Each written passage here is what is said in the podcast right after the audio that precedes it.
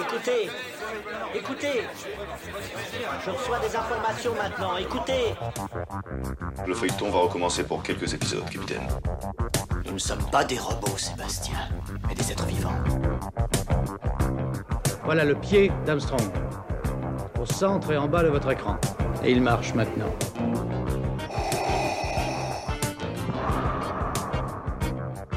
On peut dire aujourd'hui que la science-fiction est bel et bien partout. Tu veux dire qu'on est dans un programme informatique Est-ce vraiment si invraisemblable Si mes calculs sont exacts, attends-toi à voir quelque chose qui décoiffe. Bonjour à toutes et à toutes, vous écoutez C'est plus que de la SF, le podcast hebdomadaire animé par Lloyd Cherry et produit par ActuSF. Après Infinity, OVNI et Le Visiteur du Futur, nous continuons à rencontrer des scénaristes, des réalisateurs, des producteurs pour découvrir les coulisses des films et des séries françaises de science-fiction. Depuis quelque temps, il se passe un boom dans l'audiovisuel qui se lance pleinement dans un genre pourtant longtemps méprisé, qui est encore difficile à produire. Cet été, le film Vesper Chronicles a prouvé qu'avec peu de budget, il était possible de réaliser un grand film biopunk. Le sous-genre de la science-fiction préférée de David Cronenberg commence même à faire des émules chez nous. On écoute maintenant la bande-annonce française du film Vesper Chronicles. Vesper Pardon, c'est dangereux ici. Mais tu devineras jamais ce que j'ai trouvé. Qu'est-ce que c'est? Des graines.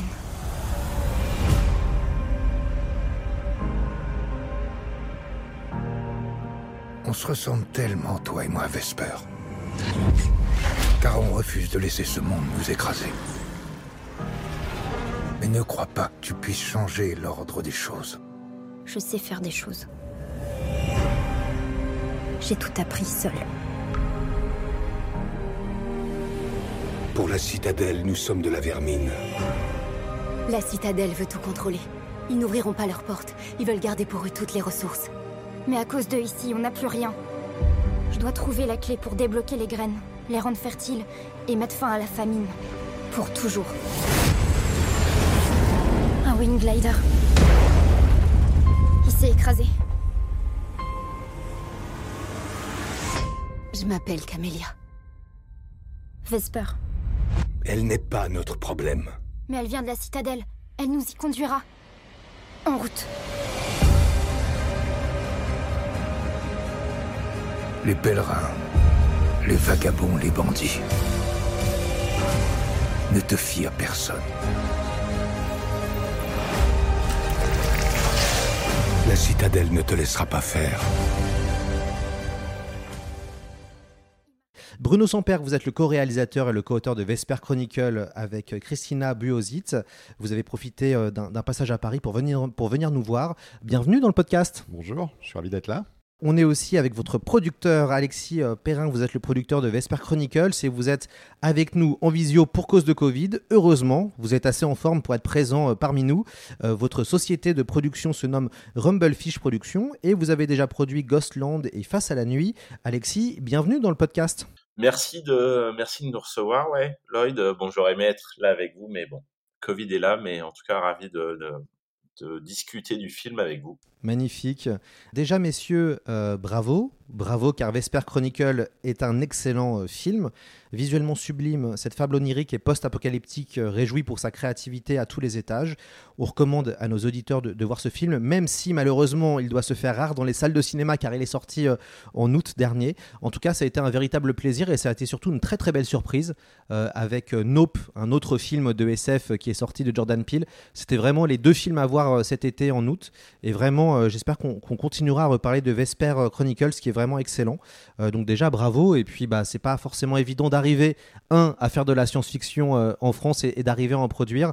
Euh, donc les amateurs de, science-fiction et je, pense seront comme moi sont vraiment heureux de, voir ce film. Et pour la petite histoire, beaucoup d'auditeurs ont demandé à faire ce podcast. Euh, aussi, chose assez rare, on a eu pas mal de demandes de, gens qui avaient aimé le film et qui ont demandé si euh, il était possible de, recevoir et de faire un épisode avec vous. Donc, c'est chose faite, bravo à vous. Euh, Peut-être, Bruno, pour ceux qui n'ont pas vu le film ou qui ne connaissent pas encore, est-ce que vous pouvez brièvement pitcher Vesper Chronicles? Alors Vespa se passe dans le futur après l'effondrement de notre civilisation. On imagine que l'humanité a parié sur, la, sur les technologies génétiques pour, pour pallier à au changement climatique et à l'effondrement des écosystèmes. Euh, et, donc, du coup, la génétique est devenue euh, un petit peu comme l'informatique personnelle euh, dans, les, dans les années 80, est devenue vraiment banale. Et, tout le monde était capable, en fait, de faire de la génétique dans ses cuisines. Et, donc, on, imagine qu'à partir de là, des, biohackers ont, lâché, ont relâché, en fait, dans la nature voilà, des, virus, des, organismes génétiquement créés, créés parasites ou, ou, de nouveaux organismes qui ont petit à petit, en fait, remplacé les écosystèmes existants euh, qui ont petit à, petit à remplacé la, faune et la flore euh, existantes. Et, euh, et, donc du coup, au lieu de, remédier en fait à l'effondrement, ça l'a ça l'a accéléré. Donc le, film commence avec cet état des lieux. et c'est l'histoire donc d'une jeune fille qui avec son père paralysé essaye de survivre dans cette dans ce monde, dans cet univers. Et cette, cette jeune fille a développé en, autodidacte euh, des, des, compétences et un vrai talent et un vrai génie, en fait, justement pour les manipulations génétiques. Et, euh, donc elle rêve en fait de, de quitter sa condition, de quitter ce, euh, sa, condition misérable et d'aller à la citadelle. Donc la citadelle en fait est un lieu un peu mythique où, où des oligarques voilà, vivent en, autarcie, coupés du reste du monde et ont continué justement à, à développer les, les, technologies génétiques et bénéficient aussi des, des, des, des dernières technologies. Et, et donc voilà, donc Vesper va, va, va essayer de, de d'atteindre d'atteindre cette citadelle. Merci euh, pour, le, pour ce pitch, euh, Bruno. Alexis, pourquoi avoir euh, accepté de produire cette histoire alors que, que faire de la SF en France, bah, on va pas se le cacher, Alexis, c'est un peu compliqué bah, Avant tout, par, par passion pour le genre. Donc il y avait aussi une forme de continuité pour moi par rapport à d'autres films que j'ai pu produire, que ça soit de, un peu de science-fiction, donc des films comme Blood Machine ou même Face à, la nuit, il y avait un élément de, science-fiction et surtout le, cinéma de genre, il y a toujours un défi, euh, je pense pour n'importe qui, que ce soit réalisateur ou producteur, de, se dire on peut le faire, on va le faire. Et clairement, avec un, une proposition comme Vesper, c'était une, une évidence sur le papier. C'est-à-dire qu'il y avait, euh, il y avait une vraie originalité, il y avait la, aussi les précédents films de Christina Bruno, et, euh, et de manière générale, j'étais convaincu que ça allait pouvoir euh, trouver sa place, quoi, à la fois en financement, mais aussi auprès du public. Bruno, avant ce film, c'était quoi votre rapport à la science-fiction? Ah, bah, J'ai toujours été passionné par la science-fiction bah, depuis, depuis, depuis enfant. Je crois premiers films vus au cinéma, c'était E.T., ensuite Le Retour du Jedi. Euh, été voir Aliens, le James Cameron, quand j'avais 10 ans, tout seul. comme un grand au cinéma. Euh, donc, donc voilà, après, voilà, donc bon, ça, c'est mes premières. Euh, euh, et bien sûr, bien sûr, dans l'enfance, toute, toute la toute l'anime, l'anime japonaise, donc voilà, de Goldorak à euh, Bioman ou euh, Sankukai, enfin voilà toute euh, toute cette branche comme ça japonaise de, de, de, la science-fiction. Donc après voilà à l'adolescence voilà je, je, je, me suis mis en lire aussi beaucoup et donc voilà ça, ça jamais ça m'a jamais quitté voilà j'ai j'ai toujours voilà lu vu des, des, de la bande dessinée aussi de science-fiction du manga donc pour pour Vesper, qu'est-ce qui vous a le plus inspiré Si il fallait parler d'œuvres de, qui vous ont inspiré?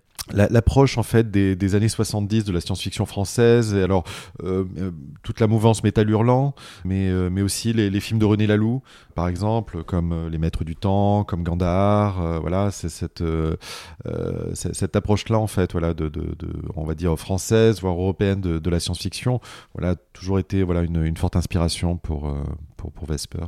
Vous, travaillez euh, avec euh, Christina Buozitz, si je le dis, si je le dis bien. Euh, comment vous vous êtes rencontrés Comment ça a commencé finalement ce, partenariat artistique? On s'est rencontrés il y, a, il y a 17 ans dans, un, dans un workshop sur l'écriture interactive. Voilà, c'était euh, pas directement du cinéma, mais plus sur le, les nouvelles formes d'écriture utilisant l'interactivité. Euh, je dis ça parce que c'est euh, c'est aussi une activité parallèle qu'on a. On travaille sur la réalité virtuelle, sur la réalité augmentée, sur ce qu'on appelle de l'immersion. Euh, et c'est aussi une approche qu'on essaye d'amener aussi dans nos, dans nos films. Euh, c'est-à-dire cette, euh, cette immersivité vraiment, de, travailler vraiment sur une, expérience totale qui inclut vraiment le son, qui, qui essaye de, de, provoquer des émotions aussi par ce qu'on appelle de la synesthésie, c'est-à-dire en fait des, des textures, des lumières, des couleurs peuvent provoquer ensuite des sensations tactiles ou éditives ou, ou suggérer en fait d'autres sens. Et on essaye un petit peu de, de de, jouer avec ça en fait dans, dans, notre approche de film. Donc euh, voilà, bon, c'était un petit détour. Donc on s'est on s'est rencontrés il y a, il y a 17 ans et puis euh, et puis tout de suite en fait on a on a pensé voilà collaborer ensemble. Euh, donc on a fait un premier film qui s'appelait La collectionneuse, qui était pas euh, qui n'était pas à vrai dire un film de science-fiction mais euh, mais qui avait quand même un argument un petit peu un petit peu fantastique et ensuite, on a décidé de faire le premier film lituanien de science-fiction, donc Vanishing Wave, en 2012. Et, euh, et, voilà, et Vesper, c'est le deuxième film de science-fiction lituanien. Et euh, on a envie de, continuer dans, cette, dans ce genre. Alexis, comment, comment vous avez fait pour financer ce film? Racontez-nous l'aventure du financement. Oula, ouais, je sais pas par où euh, commencer, mais on va dire que la, la base qui, qui, a grandement aidé le financement du, du film, c'est le, c'est l'univers et les concept art de Christina et Bruno. C'est-à-dire qu'on, je vais pas écorcher son, son prénom, Bruno, son, le nom du concept artiste qui a, qui a été impliqué euh, sur le projet. Vilius Petroškas. Voilà. Donc grâce à, grâce à Vilius, on avait sur la feuille de papier, à part le scénario bien sûr, un, un, dossier visuel très fourni avec tout le travail de recherche qu'avait pu accumuler Bruno. Et Bruno avait fourni euh, donc à Vilius plein plein de références visuelles et à partir de ça ils ont euh, on avait donc des, des vignettes, des, des keyframes de, de ce que l'univers de Vesper allait allait ressembler. Donc c'est vrai que euh, entre le moment où, voilà, en, encore une fois, Christian Bruno, on, s'est rencontrés sur Vesper et on, avait une ambition de faire un film de SF. Euh, au début, ça devait être autour de 2, 2, 2 millions 5 de budget euh, de film et, et, ça a doublé à la fin. Euh, bah, il y a eu pas mal d'étapes.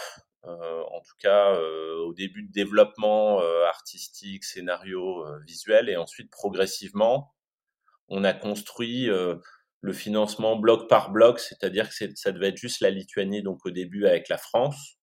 Et puis progressivement, vu que l'ambition du film, euh, quand on l'a chiffré, qu'on a vu aussi que ça allait être euh, euh, ouais, un certain nombre de tournages, progressivement, bah, on, a, on a gonflé le budget pour atteindre l'ambition qu'il y avait sur la feuille de papier.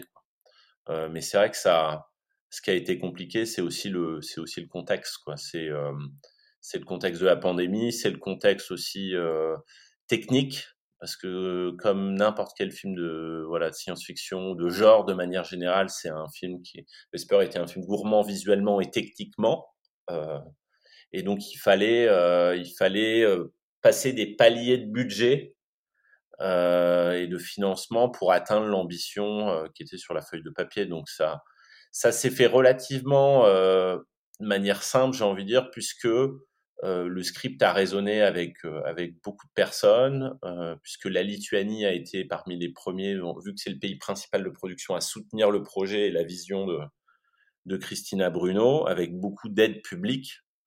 Euh, et, et, et c'est vrai que ça, c'est quelque chose qui a été décisif, c'est d'avoir le soutien euh, d'institutions à la fois en France et en Lituanie avec le CNC. Qui est pas forcément présent euh, sur des films de genre de manière générale. Sinon, on est forcé d'aller vers le marché, d'aller vers du casting euh, qu'on n'avait pas forcément, mais qu'on a eu quand même malgré tout avec Eddie Marsan, qui est un acteur très identifié. Mais c'est vrai que ça a commencé surtout par le soutien des institutions en Lituanie puis en France. Et, et, progressivement, on a atteint un budget euh, réaliste pour euh, ouais, donner vie à la vision de, de Christina Bruno. Euh, Qu'est-ce qu qui coûte cher quand, quand, on fait euh, ce genre de projet? C'est quoi? C'est les, les, effets visuels? C'est le casting, c'est le, le, salaire de Bruno, non je plaisante, mais qu'est-ce qui coûte vraiment cher quand, quand, quand, on fait un film de science-fiction? Bah, C'est un, peu, un peu ça, c'est les, les décors, avant tout, euh, mais surtout les effets numériques. On savait dès le début, enfin ça c'est mon background, c'est-à-dire qu'avant de produire, j'étais dans les effets numériques et on savait que pour, euh, on sait de manière générale quand on compare la France aux productions américaines, notamment quand il y a une ambition visuelle, on sait que le, le prorata, euh, basiquement d'un donné aux effets numériques, c'est plutôt 25-30% aux États-Unis, alors qu'en France, on dit, on, on, on, généralement, on donne pas plus de 10% aux effets numériques, et on savait que sur un film comme ça, il allait falloir donner autant aux effets numériques, euh, et que ça allait faire aussi la différence en termes de, de cinéma et de création d'univers. Mais c'est vrai qu'à côté de ça, euh, il fallait pas négliger la musique, et la musique est, de Dan Levy a été aussi décisive pour la création de l'univers, euh, la création des décors, mais c'est vrai que c'est ouais, il y a, y a, cette gourmandise visuelle et technique, notamment avec le drone, qui a été un défi à la fois euh, de, de, plateau, un effet de plateau et un effet numérique. Euh, et donc ça, ça a été euh, l'accumulation, on va dire, d'effets, de tourner dans la nature aussi. C'est forcément toujours plus compliqué que tourner en studio, euh, même si on a aussi beaucoup tourné en studio. Donc c'est vrai que c'est l'accumulation plus de défis techniques euh, et là, on avait, ouais, on avait à la fois tourné avec une jeune actrice, tourné avec ce drone dans la nature, en temps de pandémie. Donc l'additif de faire des tests Covid tous les deux jours et de faire venir, oui, des acteurs qui sont pas des acteurs français, donc peut-être un peu plus cher et pas et entre guillemets pas forcément. C'est et je pense qu'il y a, de manière générale, on a tous fait des efforts pour faire ce film aussi. C'est que le désir de faire des films comme ça un peu différents. On le voit aussi sur les, le, rapport euh, à l'argent, même les studios d'effets numériques, même si c'est un budget conséquent, on fait, on fait, ils, vous le diront et on, le sait plus ou moins, ils ont fait beaucoup d'efforts par rapport à des standards. Euh, juste parce qu'il y a cette envie, je pense en France et même en Lituanie, il y avait une énorme envie de faire, euh, de faire ce film et ça nous a aidé à le faire rentrer dans le, dans le budget. Ce qui est incroyable quand on voit Vesper euh, Chronicles, c'est euh, tout le travail euh, de l'univers. et ça, on est dans un vrai univers immergé. On se croirait des fois à la limite dans un jeu vidéo. En tout cas, ça ne respire pas le fake comme peuvent des fois respirer le fake de certaines grosses productions américaines où en fait il y a un tel entre guillemets dégueulis d'effets numériques que euh, finalement euh, on euh, on n'est pas forcément immergé on est plutôt même des fois extérieur de, devant ça. Comment ça s'est passé Bruno la création de cet univers de Vesper? Bah, justement, voilà, bon, tout à l'heure je parlais d'immersion, voilà, c'est vraiment quelque chose de très très très important pour nous. On pense que l'immersion passe aussi enfin, beaucoup par l'attention donnée aux détails. Euh, C'est-à-dire quand, on a quand on a un décor, quand on a un plan, quand on a une image, euh, voilà, ce qui est pour nous ce qui est très important, c'est que chaque détail soit signifiant, chaque détail soit pensé, et même si on les remarque pas au premier coup d'œil, de manière inconsciente, elle vient de s'imprimer et ça donne du coup une crédibilité à l'univers. On a travaillé, bah, par exemple, les, textures de tissu, euh, les, euh, textures, l'humidité sur les murs, euh, les moindres taches, les moindres textures. Voilà, on voulait, on voulait donner une matérialité aussi à cet univers. Euh, C'est-à-dire qu'aujourd'hui, voilà, on dit, on, parle du, du, du, digital, on dit voilà, le, le, digital est assez froid et assez euh, euh, euh, voilà, assez, assez vide, assez pauvre. Enfin, il peut avoir des critiques comme ça. Euh, c'est pas, pas l'outil en fait qui est froid. Enfin, le digital, une caméra digitale, bien sûr, est différente d'une, captation en pellicule, mais, mais c'est ce qu'on, ce capte avec, avec l'outil qui, est, qui est important. Donc, si, si on, si on travaille vraiment la, matérialité, si on travaille vraiment les textures dans ces décors, bah, le, digital va capter ça et on va avoir aussi ce côté organique et cette matérialité à l'image. Euh, donc vraiment, voilà, on a, on a vraiment travaillé dans les détails, on a travaillé sur les matériaux, on a essayé d'imaginer, on a essayé d'avoir une approche donc de, world building, euh, euh, et c'est ça qui était, qui était, qui était passionnant aussi, vraiment à 360 degrés.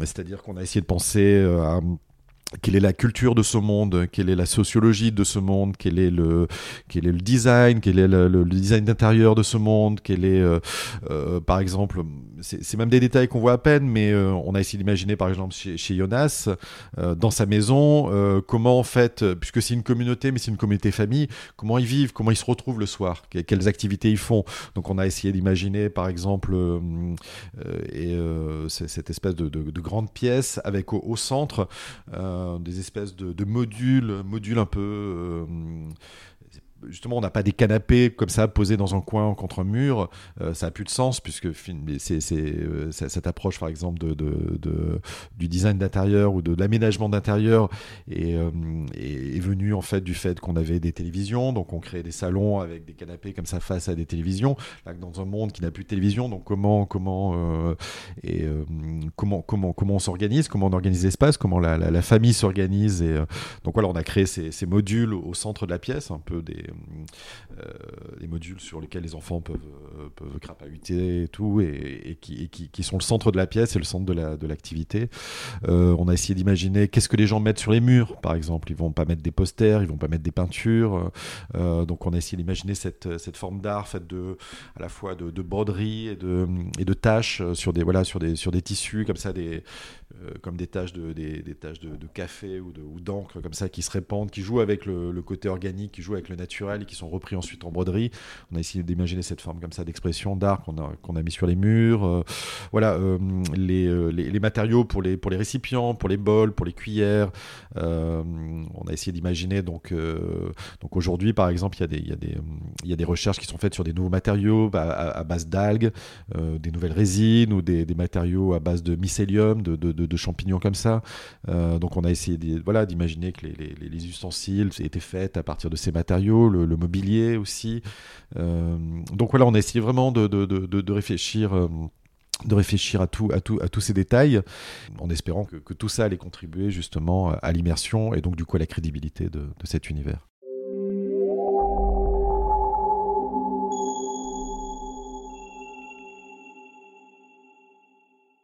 J'ai une question. Quand j'ai vu ce film, j'ai pensé à un, autre classique de la science-fiction euh, réalisé par Douglas Trumbull, qui est décédé euh, euh, cette année, qui est The Silent Running.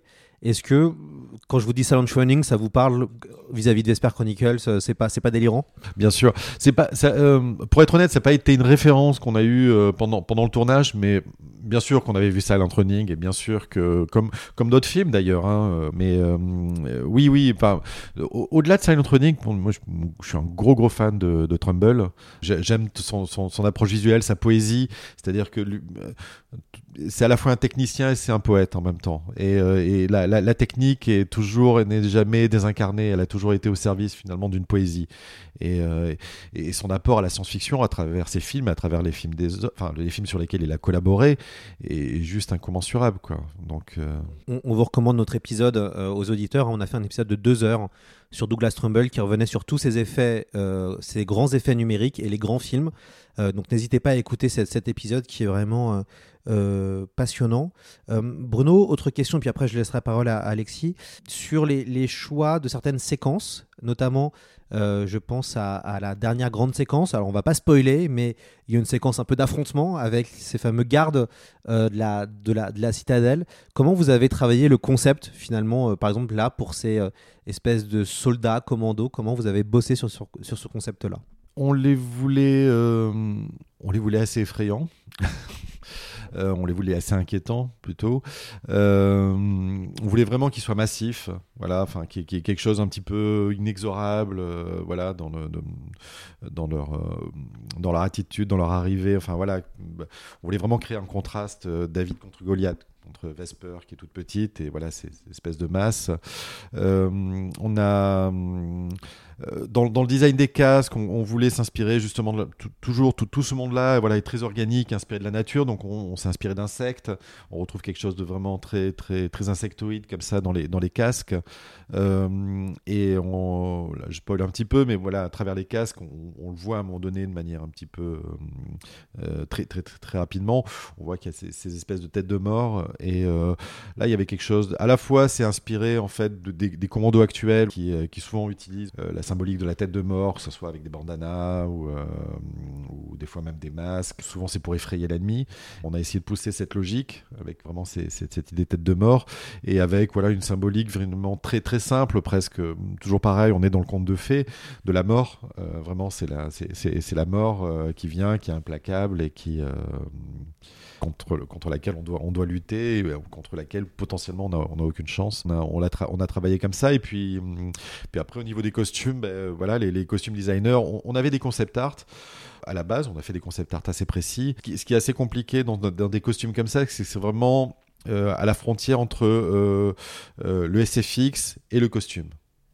C'est-à-dire que les costume designers ont des parties qui on ne sait pas comment les faire et les SFX, voilà. Donc il fallait arriver à, synchroniser les deux, à faire collaborer les deux et de manière la plus heureuse possible. Donc c'est des des gens qui n'avaient pas l'habitude de collaborer ensemble avant. Donc c'était ça un petit peu le challenge et trouver des astuces, des, des matériaux, euh, des, euh, oui, des, des, astuces pour que ça c'est pas l'air cheap en fait et que et euh, que ça, que, ça, que, ça, fonctionne à l'image.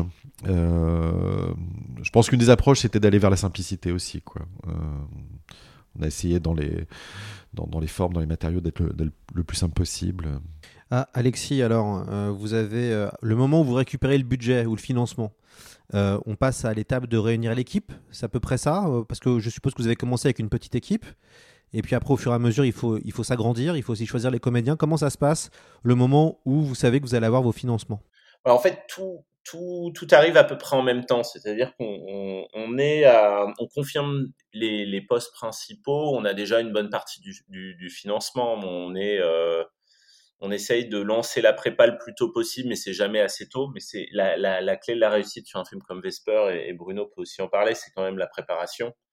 Euh, c'est d'avoir euh, toutes les, séquences, surtout les plus compliquées, storyboardées, idéalement tout storyboardé, mais dans un film comme, comme Vesper, il faut être le plus précis possible, donc idéalement tout. Et vraiment analyser plan par plan euh, le coût de chaque chose par rapport aux effets et c'est là où souvent le défi il est là, c'est qu'on voit que le coût des choses est plus élevé que ce qu'on a en financement. Donc en fait, on, entre guillemets, on cherche toujours de l'argent, plus d'argent, même après le tournage, euh, même si on a fait rentrer le tournage dans le, le jour, le nombre de jours anticipés, qu'il n'y a pas eu euh, tellement de problèmes que ça, à part des dépassements liés au Covid, mais ça c'était euh, c'était somme toute prévisible, mais pas eu de, on n'a pas eu de gros problèmes liés au Covid, mais le coût des le coût des tests et tout ça, donc c'est c'est et les acteurs, c'est voilà, c'est encore une fois, on avait des enveloppes qu'on avait déterminées et c'était plus ou moins, on n'allait pas non plus dépasser, faire exploser l'enveloppe pour des pour des stars. Donc on, tout, tout, tout est rentré plus ou moins bien dans des cases, mais encore une fois, à chaque nouvelle étape, entre le tournage puis la post-production, on passait des paliers aussi de, de budget et de financement pour euh, pour atteindre aussi une vision. Euh, on va dire plus ouais plus cinématographique du film. C'est-à-dire qu'on voulait à chaque fois atteindre des paliers et au pas, plus ou moins au détriment de nos salaires de, de salaires prod euh, et réalisateurs. Mais c'était comment ensuite on fait pas plus d'effets numériques mais on fait une meilleure musique on va euh, on va faire de l'orchestre alors qu'on n'avait pas forcément anticipé ça on savait pas si on allait pouvoir se le payer. Mais c'est vrai qu'on on voit le montage on voit les images et on se dit il faut il faut le faire.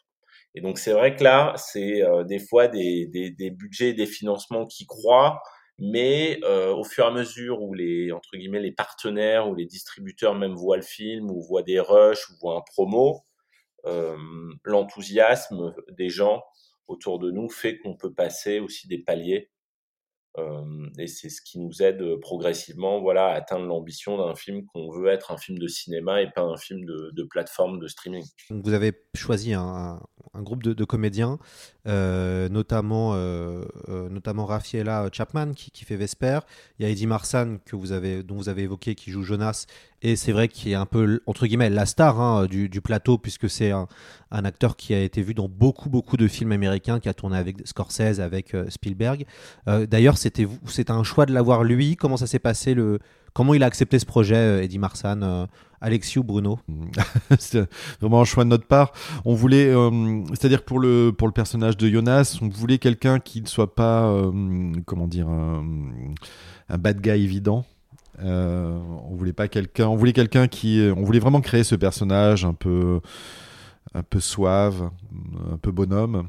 On voulait vraiment avoir voilà, un, personnage qui ne soit pas de manière évidente quelqu'un qu'on puisse, qu'on puisse détester, mais à qui on puisse éventuellement avoir une forme d'empathie à un moment donné. On pensait que c'était beaucoup plus, euh, beaucoup plus intéressant et, euh, et, créer un personnage avec beaucoup plus de, beaucoup plus de facettes. Et euh, justement, enfin, le, Eddie, enfin, Eddie, en plus d'être vraiment un acteur vraiment, vraiment incroyable, pouvait, pouvait amener ça, pouvait amener ça au personnage. Donc, donc c'était, c'était vraiment, c'était vraiment notre, notre notre premier choix. Oui. Ah, Alexis, est-ce que vous, vous avez envoyé, euh, par exemple, est-ce que dans des cas comme ça, vous envoyez le scénario à, à différents acteurs? Bien sûr. Euh, donc même si Eddie il était en haut du panier des acteurs qu'on voulait, on en avait testé peut-être des plus importants avant parce qu'on était avec aussi un directeur euh, et une directrice de casting anglaise qui nous qui nous faisait qui, qui, avait ses relations avec plein d'acteurs britanniques. Donc étant donné le réservoir d'acteurs britanniques, on était beaucoup à attendez les acteurs britanniques parce que, étant donné le contexte de la pandémie, on était à essayer d'être simple, à se dire plutôt que ramener quelqu'un des États-Unis avec le jeu des, agents américains, des, frais d'avion, euh, et puis encore une fois le contexte flippant de l'Europe versus les États-Unis où, il y avait en fait personne et aucun tournage qui, avait lieu. On, essayait de rester dans une zone de confort entre guillemets européenne.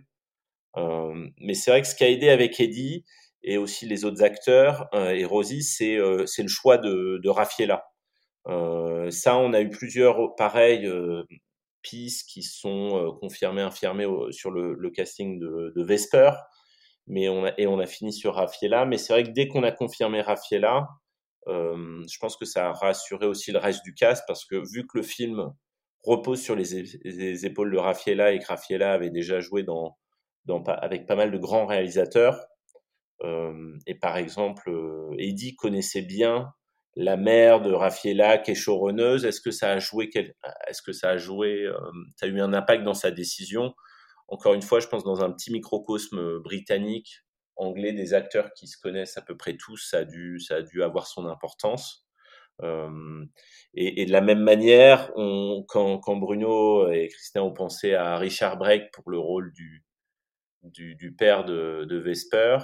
Euh, ce qui a été assez drôle, c'est qu'en fait, les deux avec Eddie sont euh, meilleurs amis et parrains les uns euh, des enfants des autres, quoi. Donc, on s'est retrouvé à avoir une histoire de, frères qui sont en fait deux potes dans la vie depuis leur, leur école d'acteurs. donc, c'est assez drôle qu'on s'est retrouvé avec une petite, voilà, en tout cas, une petite, une petite famille d'acteurs qui se connaissent aussi très bien en dehors des, en dehors des tournages. Quoi. Et ce qui, a, ce je pense, participé beaucoup à la, ouais, un esprit de famille, en tout cas au niveau des acteurs, d'avoir des, des, des, acteurs très, euh, très impliqués. De toute façon, à ce moment-là, aller en Lituanie, euh, étant donné le contexte de pandémie, il fallait, euh, il fallait pas avoir peur aux yeux. En tout cas, ils l'ont pas eu et, et, ça, non, ça a payé. Bruno, alors qu'on arrive sur le tournage, ça y est, ça, fait des mois, voire des années que vous préparez ce projet. vous avez écrit, vous avez choisi les comédiens. Euh, il y a tout un travail où vous êtes euh, fin prêt, entre guillemets. Quand on arrive sur le tournage, le jour 1, qu'est-ce qui se passe dans, dans, votre tête? Euh, une délivrance Non, une délivrance parce que, parce que beaucoup, beaucoup, beaucoup de préparation. moi, je suis arrivé en Lituanie deux mois, deux mois avant le tournage, donc en plein hiver. à savoir que moi, je suis montpelliérain, donc je viens du sud de la France. Euh, autant dire que la Lituanie, l'hiver, ça fait un sacré choc culturel et thermique. Euh, y Il y avait de mètres de neige. Enfin, c'était euh, c'était quelque chose. Euh, beaucoup de stress parce que voilà, avec les avec le Covid, tous les magasins étaient fermés. Euh, tous les, les, les, chefs costumes, les chefs décorateurs, s'ils avaient besoin de matériaux, ils peuvent pas aller au, au, supermarché du coin, au casto du Castorama du coin. Pour donc tout tout doit être prévu en amont. tout doit être commandé par internet. Donc on ne sait pas si les choses vont arriver au bon moment. le tournage était prévu vu à une, à une certaine date. Et euh, bien sûr, enfin, dans, dans, le, comme on voit dans le film, euh, l'idée c'est d'avoir cette, ce, euh, cette ambiance un peu automnale. Donc on a, on a tourné au printemps avec, avec cette idée de... Parce que bon, le, le, printemps est un peu équivalent à, l'automne, enfin, pendant, pendant quelques mois. Euh, donc, euh, il devait pas avoir de neige. Et euh, deux semaines avant le tournage, il y avait encore un mètre de neige. donc, gros, gros stress. On savait pas si, voilà, si on allait pouvoir, si on allait pouvoir tourner ou pas. Donc, quand on, quand on arrive au moment du tournage, voilà, gros, on va dire, à la fois un gros stress, bien sûr, parce que c'est le début d'une aventure, mais c'est c'est la fin d'une autre aventure. C'est-à-dire que le, le, le premier jour, quand on a commencé à faire les tests caméra, on travaille les décors d'un côté, les costumes sont travaillés d'un autre côté, euh, les comédiens arrivent à la dernière minute, euh, puisqu'ils viennent d'Angleterre et avec le Covid, on ne pouvait pas les avoir euh, vraiment en avance. Les répétitions se sont faites par Zoom avec les, avec les comédiens. Donc en fait, le, le- on va dire le jour du tournage, tout s'assemble et on fait tourner la caméra, on regarde sur le combo, et là, voilà, c'est qui tout double. C'est-à-dire, euh, soit, ça, soit ça fonctionne, soit c'est une catastrophe. Et, euh, et, euh, et ça a fonctionné. Euh, enfin, pour nous, en tout cas, ça a fonctionné. Donc, euh, ouais, un, un gros soulagement. Alexis, est-ce que vous, alors vous, vous, vous aussi, vous allez sur le tournage pour euh, pendant pendant le tournage, est-ce que vous êtes présent ou euh, vous restez euh, vous restez à Paris euh, à, à faire de la gestion en backup derrière? Comment ça se passe? Non, j'y vais, j'y vais aussi, même si j'ai pas forcément. Encore une fois, si le producteur est sur euh, le tournage, déjà, on est, très très bien entouré en Lituanie avec des super productrices sur place qui, malgré le contexte, euh, arrivent à avoir en tout cas une super équipe et on est, très prêt. Mais c'est vrai qu'on est, euh, est dans les premières semaines, c'est toujours important d'y être, surtout que c'était les premières semaines, c'était les, acteurs les plus importants. En tout cas, il y avait la partie d'Eddie, on avait réussi à la contenir puisqu'il avait vraiment un planning de ministre sur, sur deux semaines. Donc c'est vrai qu'on était à la fois euh, début du tournage, euh, présence des, des acteurs euh, voilà, euh, c'était assez crucial. Et puis il y avait aussi le rapport à la pandémie, aux tests. être- il fallait pas qu'on se rate sur ces plus ou moins ces deux premières semaines, éviter le tout cas Covid. Mais ça, à ce niveau-là, on était prêt. Donc c'était quand même important que je sois là, même si c'était pas ultra nécessaire. Mais il y avait euh, et puis il y a toujours euh, un, un rôle de de suivi du début pour les partenaires, des images de tournage, des premiers rushs qui rassurent tout le monde. Euh, et puis pour les réalisateurs aussi, c'est toujours, je pense bien qu'on là amener un regard extérieur. Euh, mais du coup, c'est voilà, c'est toujours un peu de la curiosité. On est dans les coulisses, mais mon avis, c'est que voilà, si encore une fois le producteur est là, c'est des fois c'est qu'il y a un, soit il y a un souci, il y a un vrai besoin, mais c'est vrai que nous il y avait un, il y avait malgré tout une pression financière de ne pas faire euh, entre guillemets d'erreur au début, surtout sur cette période-là, d'être sûr qu'avec les acteurs aussi ça se passe bien puisqu'ils découvraient, comme disait, comme a dit Bruno, ils sont arrivés quelques jours avant. Euh, et puis il y a un, une sorte de cerveau euh, covidé quoi entre, entre guillemets. Les gens avaient euh, pas forcément, surtout les acteurs, travaillé. On était tous restés dans notre cocon nous de prépa, de Zoom pendant longtemps, donc d'être là ensemble, en tout cas pour lancer le tournage, je pense que c'était aussi très important. J'y suis aussi re- retourné à la fin, mais encore une fois, euh, tout était sur des rails. euh. En fait, c'est souvent ça joue sur les, les deux premières semaines et ensuite il n'y a pas vraiment de raison d'être là, même s'il y avait quand même des des défis techniques toutes les semaines et, notamment aussi dans la nature euh, lituanienne. Moi, j'ai malheureusement pas pu y aller. J'aurais bien aimé faire, euh, voilà, mais c'était une autre paire de manches et Bruno peut, peut en parler aussi. ouais. Ouais, la nature, euh, la, nature qui est, qui est le, thème central du film. Alors la nature, Bruno? Météo euh, de- deuxième. donc euh, donc euh, quelques semaines avant le, enfin deux semaines avant le tournage, donc on avait la neige, donc on priait pour que la neige fonde et qu'il reneige pas. Euh, donc la neige a fondu, donc on a pu commencer. Alors elle n'avait pas complètement fondu, mais bon, du, coup, ce qu'on a fait en termes de, de, de planning de tournage, c'est qu'on a, on a commencé par tourner les intérieurs en premier, euh, ce qui nous a fait gagner une ou deux semaines et qui a permis vraiment à toute la neige de, à toute la neige de fondre. Donc ensuite, quand on a attaqué les, les extérieurs, la neige avait défondu. Euh, mais il faut savoir que le printemps euh, en Lituanie, c'est-à-dire jusqu'au mois de mai, bah, il peut continuer à neiger tous les jours. Jusqu'au 15 mai, en fait, il a neigé. Donc on s'est retrouvé des fois des journées en extérieur avec euh, le matin il neigeait, on attendait que ça fonde, l'après-midi grêlait, Euh, ensuite, on avait un grand soleil. Ensuite, il pleuvait à nouveau. Donc, euh, en fait, il avait, enfin, tout, le spectre de la météo euh, pouvait passer en, une journée. Donc, en termes de, continuité, c'était juste un enfer. On devait attendre des fois, voilà, enfin, que le, ou que le soleil se couvre, ou, que la, nuit, la, la pluie s'arrête, ou que la grêle, la grêle, enfin, les, les grêlons fondent. Ça a été, ça a été assez, assez, assez rock'n'roll. Et on a ensuite tourné dans les, dans les marais, dans les marais lituaniens. Donc, on tournait de nuit, donc avec euh, euh, des températures qui avoisinaient le, le, enfin le, le zéro. Euh, dans l'humidité, les pieds dans la boue. Euh, je pense qu'on est tous tombés malades à un moment donné, euh, plus ou moins. Donc ouais, non, ça a été des, des conditions assez, euh, assez, assez difficiles. Et, Combien de jours de tournage? 40 jours. 40 jours de, 40 jours de tournage. On aurait bien en avoir quelques-uns de plus, mais budgétairement, c'était pas possible. Et, et est-ce qu'on dort après 40 jours de tournage, hein, quand on rentre à la maison? Euh, On dort beaucoup, ouais. on dort beaucoup, oui, on a, on a fini en assez mauvais état, ouais.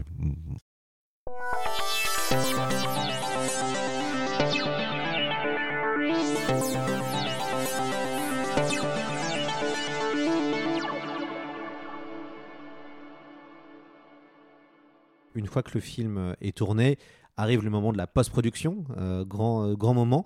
Euh, vous, Alexis, à ce moment-là, qu'est-ce que, qu'est-ce que vous faites pendant la post-prod? Est-ce que vous êtes déjà en train de préparer la sortie du film et vous négociez avec les distributeurs ou, c'est encore trop tôt? En fait, on, a, on est toujours aussi à rechercher de l'argent, encore une fois. On, non pas qu'on a fini le, tournage en, dépassement, mais c'est vrai qu'on est dans une logique de il faut quand même combler un peu les petits dépassements qu'on a eu liés au Covid. Donc il y a toujours la recherche d'argent et donc c'est lié aussi à une forme de de, de, de, vente un peu commerciale des images qu'on a pu glaner au tournage. Donc soit des, photos de coulisses, soit euh, monter des petits, des petits promos. Ensuite, là, le travail concrètement de, la vente et du, lié au distributeur à une échelle internationale, c'est c'est notre vendeur qui s'en occupe, comme sur n'importe quel film. Alors des fois, il s'implique plus ou moins tôt, euh, mais sur un film comme ça, étant donné qu'ils ont pris un gros risque financier après acheter le film, euh, assez rapidement, quand on a loqué le, un premier montage, ou en tout cas un montage près, près d'être fini, on, on leur donne ces éléments-là pour, euh, pour monter un promo. Et donc assez rapidement, ils ont ce montage, on définit des plans à effet numérique liés aux promos qu'on qu lance plutôt que les autres plans à effet numérique. Et c'est vrai que ce promo, euh, eux derrière, c'est ce qui va permettre de vendre le film à l'international. Euh, et donc c'est une sorte de première bande-annonce avec des plans VFX qui sont finalisés plutôt que les autres.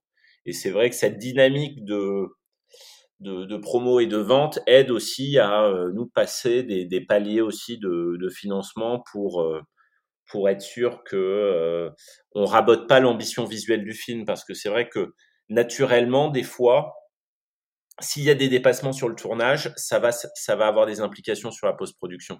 C'est-à-dire que le, le budget VFX aurait pu baisser ou il aurait fallu trouver des solutions. Ça aurait été peut-être au montage, moins de plans et tout ça. Donc l'objectif, c'était de maintenir la, la même ambition de post-production, voire plus, puisque euh, on a enregistré donc un orchestre. Donc on a, on a voilà, il y a, y a toujours cette course de chercher plus d'argent tout en anticipant la future distribution avec ce promo qui permet de, de commencer à vendre le film. Et là, on est en, entre guillemets, le film, on finit le tournage en mai. On a début septembre ce montage qui permet d'avoir en novembre un promo pour l'AFM qui est ce marché, pour, qui est ce marché américain où le, où les vendeurs commencent, euh, voilà, où le vendeur commence à vendre le film et ce qui nous permet de voilà d'assurer en tout cas financièrement sur la fin de l'année et le début 2022 euh, d'assurer la fin du film euh, comme il faut. Quoi. Bruno, euh, un petit mot sur la musique de Dan Levy. Dan Levy, c'est le, co-créateur du groupe The Do. Euh, comment ça s'est passé? C'est vous qui, a, qui, êtes venu aller le chercher, qui lui avez demandé une coloration pour le film. Comment vous avez travaillé avec lui? Dès le début de l'idée, de la conception du film, on savait qu'on voulait une musique très euh, mélodique, avec des thèmes forts. Vesper est vraiment un conte de fées. C'est un, un, conte de fées de science-fiction, mais c'est un conte de fées. Et on avait cette idée voilà, du conte de fées un peu comme Pierre et le Loup. Euh, voilà, comme, euh, Il y a la violence du conte de fées d'ailleurs. C'est une fable assez cruelle ou assez, assez violente, comme dans les contes de fées d'avant. Comme dans les contes de fées où il y a toujours un côté assez gore, euh, quand le, le, loup dévore la grand-mère et que le chasseur va lui ouvrir le ventre pour ressortir la grand-mère, c'est toujours assez, assez gore. Quand le petit poussé, voilà, il y a l'ogre qui, qui, dévore, qui dévore ses enfants, il y a toujours cette violence comme ça. Euh, donc voilà, on voulait vraiment une, musique, euh, voilà, une musique très, très mélodique, avec des thèmes vraiment forts. Et euh, on connaissait, on connaissait The Do, mais quand on a découvert la musique de J'ai perdu mon corps, qui a, cette profondeur, qui a, qui a cette âme, qui a, qui a aussi voilà ce, côté, ce côté très mélodique, c'est-à-dire que, que, que, que, Dan a vraiment ce, cet énorme talent, c'est de, de, créer des, des, mélodies qui sont catchy, qu'on va tout de suite retenir, qui vont, qui vont tout de suite nous toucher, qui ont, qui ont cette, euh, cette qualité de. Les Américains appellent ça instant classique. Donc euh, pour nous, voilà, c'était une évidence euh, pouvoir travailler avec Dan sur, euh, sur, sur Vesper. On n'était pas sûr qu'il accepte, parce qu'on était vraiment. Donc il y avait eu un César avec, avec J'ai perdu mon corps.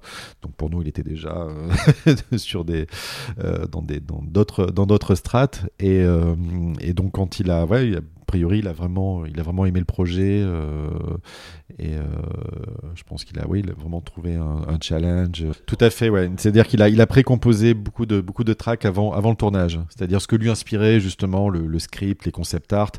On avait discuté aussi ensemble de, de, d'influences musicales, comme Arvo Part par exemple, qui était, voilà, qui était, qui était vraiment une, une, influence aussi pour nous. Enfin voilà, en termes de, d'ambiance et euh, par rapport à Vesper. Donc on s'est retrouvé parce qu'il il aime beaucoup aussi ce, ce compositeur et euh, donc il a il a il, a précomposé comme ça des tracks et nous en fait donc pendant cette fameuse préparation voilà en Lituanie deux mois avant en fait pendant qu'on on était en train de préparer le film, en fait, on écoutait, on écoutait les tracks faits fait par Dan, et, euh, et finalement, ça, ça, voilà, ça a infusé, en fait. On était, on était imprégné finalement de, de, cette musique qui a créé ce, cette ambiance, cet univers, et je pense que quand on a tourné, voilà, il y, avait, on avait cette musique en tête tout le temps, en fait. Euh, et, euh, et, ça a créé cette atmosphère un peu, particulière et qui a créé finalement cette, osmose. C'est-à-dire que la, musique a un peu inspiré aussi les images et finalement, et ensuite, quand on a fini le film, euh, Dan a retravaillé de la musique sur les images et vraiment les deux étaient vraiment, euh, vraiment imbriqués, quoi, font, font vraiment euh, un. Enfin, en tout cas, on l'espère. Oui, alors ce qui est intéressant, et ça participe à la coloration du film et à son ambiance si particulière, puisque Vesper est aussi une œuvre mélancolique. En tout cas, il y a beaucoup de mélancolie qui se dégage avec les décors lituaniens, avec, euh, avec cette, euh, une forme de poésie visuelle, avec toutes ces plantes que vous avez imaginées euh, dans un monde post-apocalyptique. Et, ça fait un vrai film de science-fiction qui a une couleur un peu différente des films de SF, on va dire, blockbuster. Alexis, comment on se positionne face à du Marvel, entre guillemets, ou face à des grosses franchises. Alors nous, on a beaucoup travaillé sur Dune, donc on voit à peu près comment travaille Denis Villeneuve, mais comment on se positionne face à des mastodontes comme ça, où il y a des euh, centaines de millions de dollars euh, qu'on veut euh, voilà, sortir un film de science-fiction. Bonne question. En, choisissant bah, le bon distributeur, ça, a été une longue réflexion en amont du tournage de trouver le, le distributeur adéquat et c'était plutôt un profil de distributeur indépendant. On, a essayé forcément, on a on a regardé aussi les, autres profils de distributeurs plutôt studio, mais on était euh, on, croyait beaucoup à l'outsider, c'est-à-dire au distributeur qui par son euh, entre guillemets track record de films indépendants et de plus gros films un peu américains avait la capacité à, toucher aussi un, un large public, mais à la fois auteur à réessayer et, euh, et grand public blockbuster. Donc, et avec Condor, je pense qu'on a euh, on a visé juste puisque le film a été très bien reçu euh, cet été. On a on a réussi à l'amener à un large public.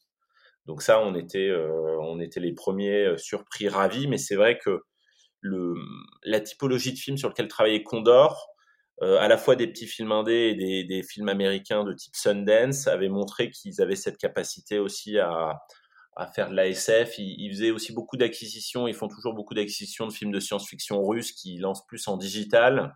Et ils avaient euh, une capacité aussi sur le, le, cinéma de genre et le euh, et voilà ce type de proposition de d'avoir des résultats. Donc euh, Donc on a été ravis qu'ils aient aimé le film parce qu'il y a toujours le risque pour eux comme pour nous que le en fait ce qu'ils attendaient ne corresponde pas forcément à, à, ce qu'on leur a montré.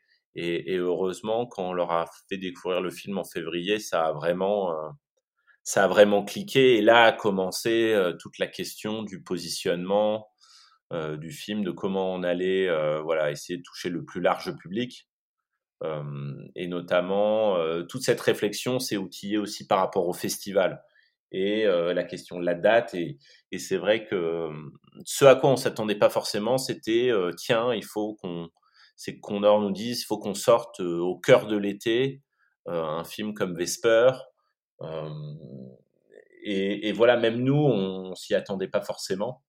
parce qu'on se disait aussi l'été, est-ce que ça va être, ça va trouver son public par rapport à des fois d'autres mastodontes, d'autres blockbusters, mais je pense que la chance qu'on a eue, c'est qu'il n'y a pas eu non plus énormément de gros films cet été. Ils sont plutôt sortis au début de l'été et qu'au cœur du mois d'août, il y avait entre guillemets de la place. Euh, et derrière, euh, bah derrière, tu, l'as vu, on l'a tous vu, bah le, marketing, on a essayé de la jouer. Euh, on a quand même essayé de la jouer le plus un peu blockbuster, quoi. Alors qu'on reste, voilà, Vesper reste un film d'auteur, donc c'est aussi ce risque-là de d'arriver avec une, grosse machine un peu à l'hollywoodienne alors qu'on reste un film euh, indépendant euh, euh, qui joue aussi avec les armes d'Hollywood. Donc c'est vrai que c'est toujours voilà le, positionnement entre guillemets délicat pour toucher le, plus de public possible. Moi, j'ai pensé à la promotion de Claude Atlas, film des, des sœurs Wachowski. même d'ailleurs, l'affiche fait un petit peu penser à, à Cloud Atlas. Euh, j'ai un peu pensé à ça dans cette façon de finalement cette euh, science-fiction euh, indépendante et même ce positionnement d'un point de vue de la communication. vous, Bruno, quand, le film sort et quand vous voyez les premières critiques ou les premiers retours de salle, pareil, on, est soulagé? Oui, on a, enfin, on a été on a été assez bien reçu par, euh, par, euh, la, presse et la critique française. On a été, on a été assez gâtés. Euh, donc oui, oui, ça a, été, ça, a été, ça a été un gros soulagement de ce côté-là. C'était, c'était pas gagné. C'est pas, c'est pas un genre qui est forcément très populaire en France. Euh, c'est pas un genre qui est très populaire en France et c'est pas un genre, en tout cas, sur le, sur le, cinéma indépendant qui est, qui est très populaire ou très bien traité en général par, par la presse ou la critique française. C'est-à-dire qu'on se retrouve avec, euh, voilà, du, du, d'un côté du blockbuster américain qui finalement maintenant échappe à toute, euh, à toute forme de critique. Je pense que beaucoup, voilà, maintenant, beaucoup de, de, de, films, de, vraiment de blockbusters ou des, ou des films Marvel, ou euh, finalement non, euh, euh, échappent à la critique parce que la critique savent que de toute façon, elle n'a absolument aucun impact dessus. Donc voilà, c'est quelque chose qui aujourd'hui ne pas, n'est pas, pas réellement traité. Et, euh, et, finalement, souvent, les, du coup, les, petits films indépendants sont, sont, voilà, sont, sont plus, sont, font sujet plus de, de plus d'attention critique, en tout cas de plus de dureté, souvent. Les films indépendants, en plus, sont, jugés plus durement, finalement, que des fois des, blockbusters américains. Où, voilà. Et, euh, et donc, c'était un, petit peu la, ouais, c'était un petit peu la peur, en fait, euh, qu'on avait, euh, qu'on avait avant, la, avant la sortie du film. Mais non, non, il y en a une très, très bonne, très, très bonne réponse critique. Alexis, on en est où, là, au niveau des, des, entrées? Et c'est quoi la, suite pour Vesper Chronicles? Euh, là, on n'est pas loin des centres. On est autour de 135 000 entrées, donc ça devrait, voilà, après bientôt quatre semaines de sortie, on devrait finir dans ces eaux-là, pas loin des, pas loin des 140. Euh, donc non, c'est vraiment super. Et, et maintenant, la suite, bah, c'est pas mal de sorties euh, au cinéma dans d'autres pays. Euh, à commencer par un tunnel ouais, de sortie autour du 30 septembre. Donc on a, en l'espace de quelques jours, là même dès le 29, la, Russie, le, le, 30 septembre, la Lituanie, donc le pays principal, euh, même si c'est un petit pays, c'est quand même un énorme enjeu étant donné le soutien local, euh, voilà, notamment au niveau des aides publiques. Mais c'est vrai que c'est pas le film lituanien euh, euh classique pour pour le public local, donc on est très curieux de voir comment ça va marcher là-bas. Et il y a la sortie américaine sur le même week-end, donc le 30 également avec IFC qui est un très bon distributeur américain. on n'aura peut-être pas voilà autant de copies qu'en France parce que le film sera à la fois en, au cinéma en digital, ce qui a un impact sur le nombre de, de salles. Euh, et derrière, il y a aussi une sortie cinéma en Angleterre, en Allemagne, au Portugal, en Thaïlande, en, en Corée. Et, euh, et, on a aussi vendu la, la Chine. Donc il y aura peut-être une grosse sortie aussi en Chine, mais le, film, voilà, entre guillemets, a été vendu un peu partout dans le monde entier. Mais en tout cas, l'impact que la belle sortie française a eu au cinéma, c'est que des pays qui hésitaient à sortir le film au cinéma ont décidé de le sortir au cinéma. Parce que l'équation, entre guillemets, elle est, simple pour le, grand public, on ne sait pas à peu près tous, mais qu'est-ce qui, qu'est-ce qui nous amène à voir un film au cinéma? Souvent, enfin en tout cas en France, c'est un gros tampon euh, de soit des réalisateurs qui sont identifiés, euh, soit d'un festival comme Cannes qui va amener le grand public à se dire tiens ce film a soit été primé à Cannes, soit est passé par Cannes, soit le casting. Et c'est vrai qu'avec un film comme Vesper, on n'avait pas non plus, même si Eddie Marsan est, et voilà est, un peu identifié, c'est pas une star. Euh, Christina Bruno, euh, c'est pas leur faire insulte, mais voilà, c'est, on n'avait pas d'étiquette en tout cas de tampon sur le film pour faire venir les gens en salle. Donc c'est vrai que la réussite du film ici en France a permis en tout cas de débloquer des, des, sorties salles qu'on espère euh, sera aussi, euh, seront aussi réussies. Mais en tout cas, euh, on est, euh, non, on est heureusement surpris par le parcours du film. On s'attendait pas forcément à ça. Donc l'idée, c'est, ouais, le, le, rêve forcément, c'est que ça, ça marche aussi bien ailleurs et que derrière, ça puisse peut-être débloquer une, un projet de suite. Ah, un projet de suite, Bruno? Dites-nous en plus. Bah, ça va dépendre de, oui, comme, comme dit Alexis, ça va dépendre de comment le film fonctionne, euh, fonctionne à l'international. Mais euh, oui, on a très envie de, de, continuer à explorer cette, cet univers. On a, on a encore pas mal d'idées en tête et, euh, avec les limitations du budget, on a été obligé voilà, de, rester dans un espace assez, contraint euh, pour, le, pour, Vesper. Même si le film, euh, le film peut se suffire à lui-même, et on a vraiment pensé le film comme, euh, comme, comme, comme une unité, avec une fin qui vraiment conclut, conclut l'arc narratif de, Vesper, mais en laissant quand même suffisamment de, pistes ouvertes pour la possibilité justement d'une suite. Et, et on aimerait maintenant voilà, vraiment partir à l'aventure et explorer, explorer le, vaste monde. Et puis le distributeur, le distributeur français nous a pas donné le choix puisqu'il a renommé un film qui originalement s'appelait Vesper Seeds. On avait renommé Vesper pour le distributeur américain, qu'il a renommé eux en France Vesper Chronicles et forcément avec un titre avec le Chronicles maintenant on doit enfin, surtout Christina Bruno maintenant doit réfléchir à à d'autres chroniques mais euh, mais, mais déjà au-delà d'autres sorties, quand voilà, quand on voit un peu entre guillemets le parcours euh, euh, du film en termes de vente, de territoire vendu, du succès en France, c'est vrai qu'on peut se dire, il y a, y, a, y a malgré tout vraiment une, pas une forte chance, mais en tout cas il y a, y a le désir de beaucoup de gens de voir la suite. Euh, ensuite, c'est vraiment ouais, la question du budget. C'est vrai que quand on va sur ce terrain-là, des, blockbusters. Là, ce qu'on a fait avec un budget contenu pour Vesper, il faut voir qu'est-ce qu'on fait. Euh, voilà, et c'est surtout pour donner les pour donner les coups des franches pour Christina et Bruno pour la suite, de passer en, effet de ouais de pousser l'univers, mais avec idéalement le budget qui va avec. Mais euh, mais mais forcément, de la réussite des autres pays va déterminer en effet euh, ouais ce budget, quel sera ce budget quoi.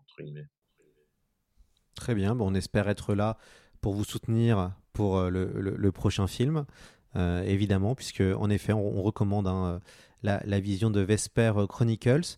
Euh, quand est-ce que le film sortira en, en 4K, DVD, Blu-ray euh, Alexis et Bruno, vous avez un peu une idée? 17 décembre. Pour Noël? Ouais. Ça tombe bien. Est-ce que vous allez faire une...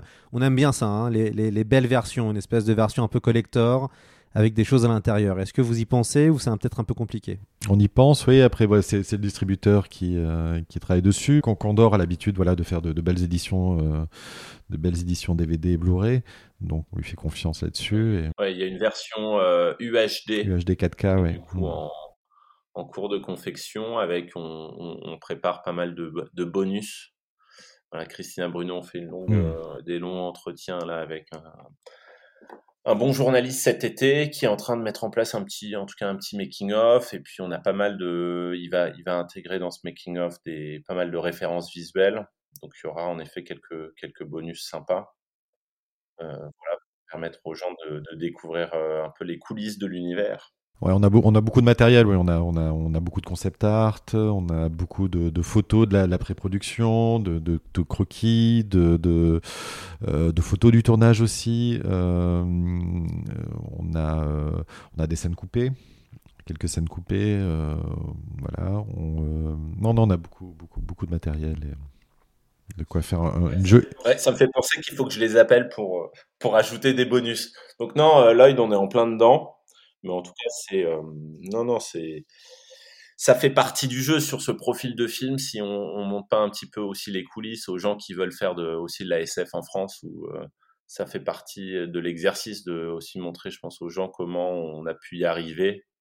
Et l'étape en effet de conception visuelle, c'est, c'est, je pense que bon, Bruno confirmera, ça reste la clé pour pour à la fois vendre et financer le film, mais aussi le ouais le préparer et communiquer visuellement euh, aux équipes et aux chefs de poste ce qu'est l'univers du film, ça a, été, ça a été décisif en tout cas.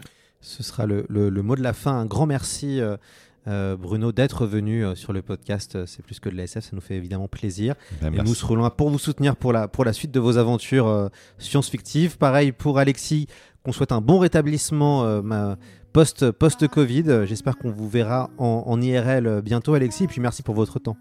Merci Lloyd. Et puis on va remercier une dernière personne, alors qui, n'est pas là, mais qui a joué beaucoup pour la création de cette émission. Il s'agit de, Jeff. Alors Jeff est un auditeur, euh, qui est un très, très gentil auditeur, qui nous a proposé, qui connaissait Bruno, il nous a proposé d'enregistrer dans ses bureaux à euh, Cuber Designers. Donc on le remercie énormément. C'est vrai qu'avec C'est plus que de la SF, on a le plaisir de rencontrer euh, plein de gens qui aiment la science-fiction. Et des fois, il y a des rencontres qui se font réellement et ça fait toujours plaisir. Donc un grand merci à Jeff de nous avoir prêté ses bureaux. Et puis bah, j'espère vous retrouver, messieurs, bientôt pour la suite de Vesper Chronicles. À très vite, Bruno. À très vite. Merci à vous. À bientôt.